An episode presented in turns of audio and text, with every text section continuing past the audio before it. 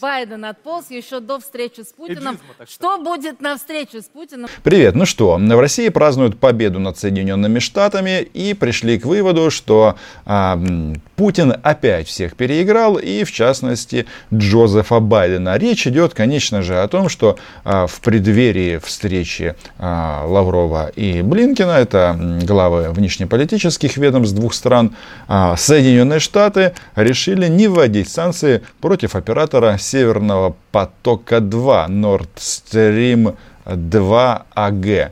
И эта новость, а, наверное, самая важная для нас в том числе, потому что возникает вопрос, так что, зрада или зрада-зрада? Я думаю, что на все э, такие события нужно смотреть э, с холодным сердцем, холодным разумом, ну и э, решать свои проблемы самим. Подписывайтесь на мой YouTube канал. Меня зовут Роман Самбалюк. Здесь мы называем вещи своими именами, поэтому лайки и репосты, все это приветствуется. Что произошло? В докладе Госдепа говорится о том, что принято решение снять санкции против компании Nord Stream 2 AG которая занимается строительством Северного потока-2 и ее руководителя Матиса Варнига. Этот Матиас очень интересный человек, потому что, ну, во-первых, его называют союзником Путина западные СМИ, хотя, ну, я даже не знаю, союзничество ли это, по той причине, что наш дорогой Матиас начинал свою карьеру в Штазе, в Министерстве государственной безопасности, то есть в Восточной э, Германии, в ГДР, э, имеет отношение к Дрездену, где когда-то служил а, Владимир Путин. А, в общем, а, так сказать, э, свояк свояка э, видит издалека. Но э, вернемся к встрече Лаврова и Блинкина. Она, конечно же, была наполнена различными общими фразами о стратегической стабильности, о мире во всем мире, ну и, конечно же, о подготовке встречи Путина и Байдена. И, судя по всему, решение о том, что эта встреча все-таки будет, а, принципиально принято. И сейчас а, идет подготовка вот этого саммита. Хотя кое-что, блин, Блинкин, конечно, сказал а, такое, ну, что в теории должно подчеркнуть, а, что ничто а, не забыто, и большой брат продолжает следить за русским, а, нет, российским мишкой. So, uh, no secret that uh, we have our differences. Uh, and when it comes to those differences, as President uh, Biden has also shared uh, with uh, President Putin, if uh, Russia uh, acts aggressively against uh, us, uh, our partners, our allies, we'll, we'll respond. Энтони Блинкин говорит о том, что у нас есть разногласия с Российской Федерацией. И об этом говорил президент Соединенных Штатов. И вообще Белый дом против атак на них, ну в смысле США, на партнеров и союзников. Союзниками, кстати, в данном случае а, являемся и мы. Хотя, а, конечно, вот э, сам, ну, скажем так, э, сама атмосфера на этом мероприятии, она тоже заслуживает внимания, потому как для Лаврова, как сказали в российском телевизоре, который занимает этот пост с 2004 года, это уже седьмой а, госсекретарь. И вот а, с Энтони Блинкином это их первая встреча. Good evening. Um, I'm, uh, I'm pleased to be meeting with, uh, with Sergey uh, for the first time in my capacity as uh, Secretary of State. Тоня, спасибо большое. И хочу сразу поблагодарить за предложение провести здесь встречу. Сережа и Тони, два старых друга, наконец-то встретились первый раз. А, нужно отметить, что, конечно же, про конфликты они говорили очень и очень много. И тут важно, а, что, а, кто на какие страны указал. После встречи Государственный департамент распространил сообщение о том, что наши американские товарищи выразили обеспокоенность Лаврову о том, что Россия развертывает свои войска у границ Украины и на уже оккупированных территориях. Речь идет о Крыме и Донбассе. А Сергея Викторовича Лаврова, естественно, интересовали м, конфликты. Но какую страну он здесь забыл назвать? Договорились продолжать э, наши совместные действия, которые достаточно успешно развиваются по региональным конфликтам, где интересы Соединенных Штатов и России совпадают. Это и ядерные проблемы Корейского полуострова, и ситуация с э, усилиями по восстановлению совместного всеобъемлющего плана действий по э, иранской ядерной программе. Это и Афганистан, где активно работает расширенная тройка в составе России, Китая, Соединенных Штатов, Пакистана. И говорили о том, как мы на данном этапе можем все эти наши совместные действия сделать более эффективными. То, что Сергей Лавров не упомянул об Украине, я считаю, что прекрасно. По той причине это говорит о том, что никаких договоренностей не было и быть не может.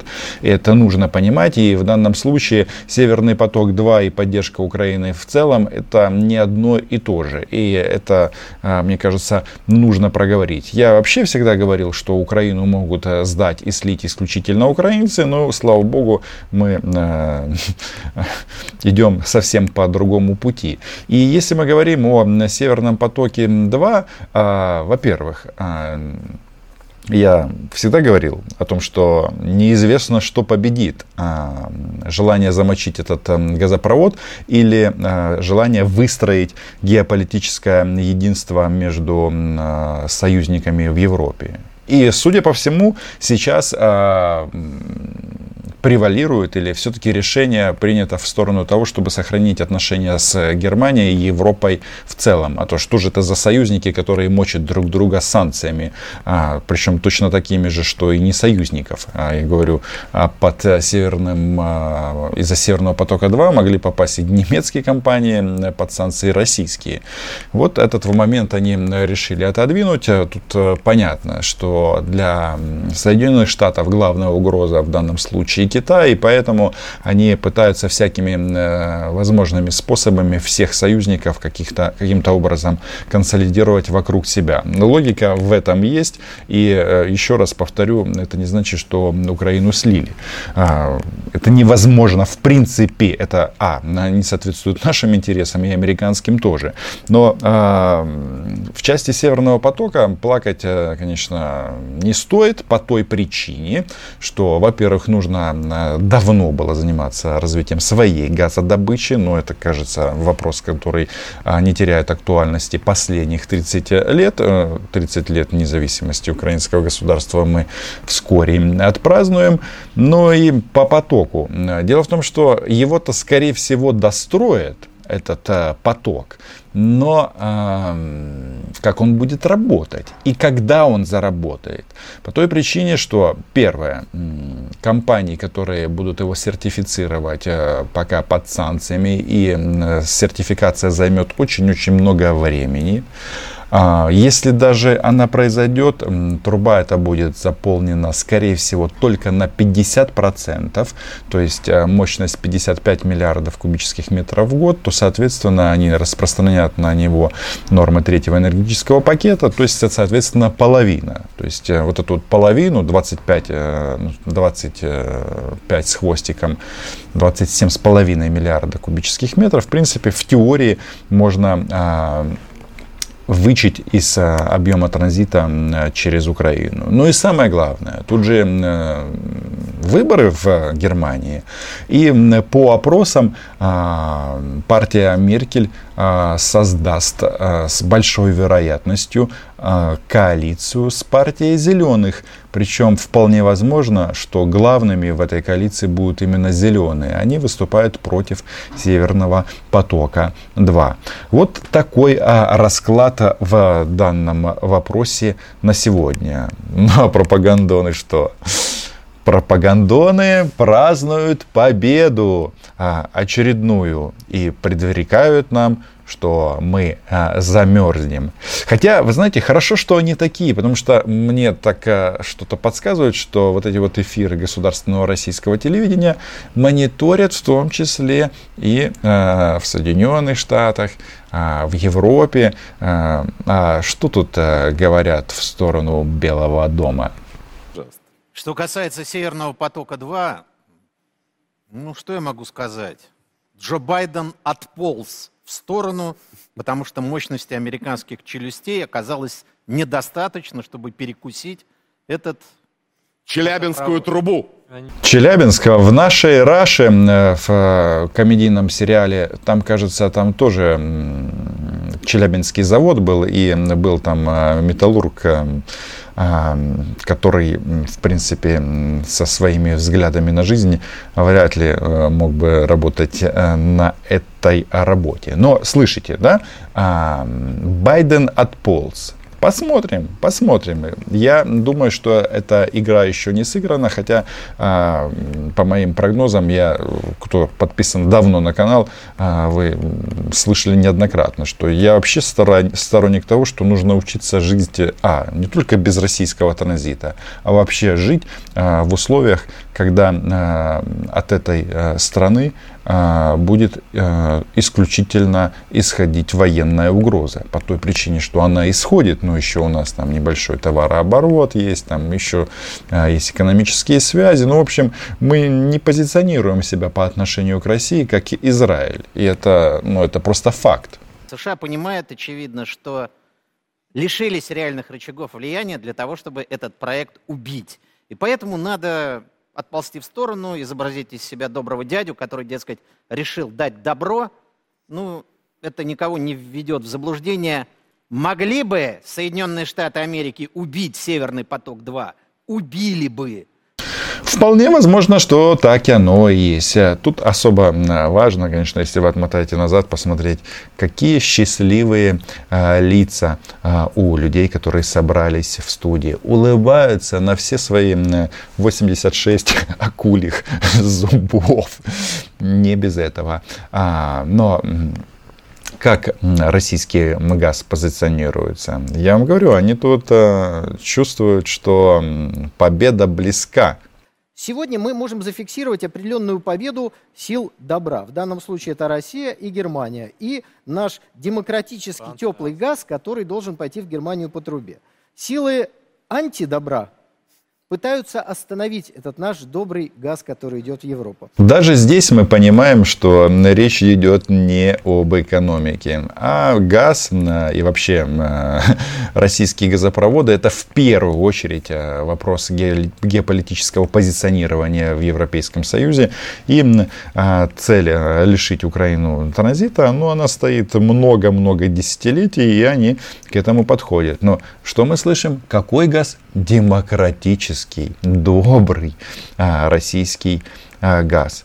А, да, цена вопроса понятна.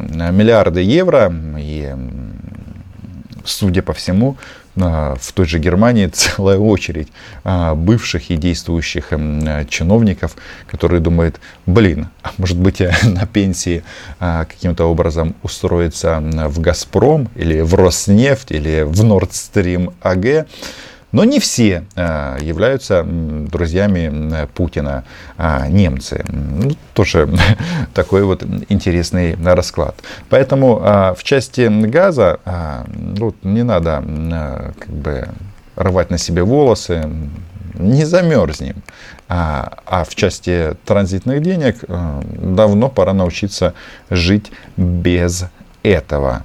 И мне кажется, это тоже факт. Но а, что еще я бы, наверное, отметил а, по результатам встречи а, Лаврова в Рейкьявике, а встреча была в Исландии с Энтони Блинкиным.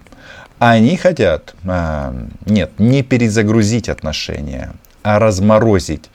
В прошлый раз не получилось. И этот раз сомневаюсь, что получится тоже. Э, беседа мне показалась конструктивной. Э, есть понимание э, необходимости преодолеть нездоровую ситуацию, которая сложилась в отношениях между Москвой и Вашингтоном в предыдущие годы. Завалов очень много. В общем, ждем, когда огласят дату и место встречи Путина с Байденом. Ну, я сомневаюсь, что эти уважаемые джентльмены смогут эту ситуацию оздоровить. А, потому что болезнь хроническая, а, и разобрать завалы.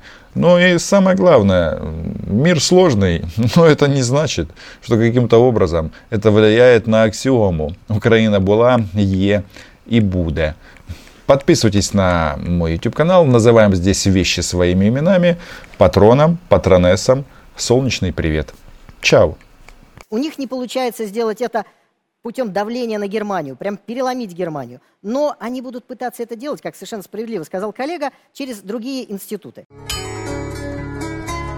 Thank you.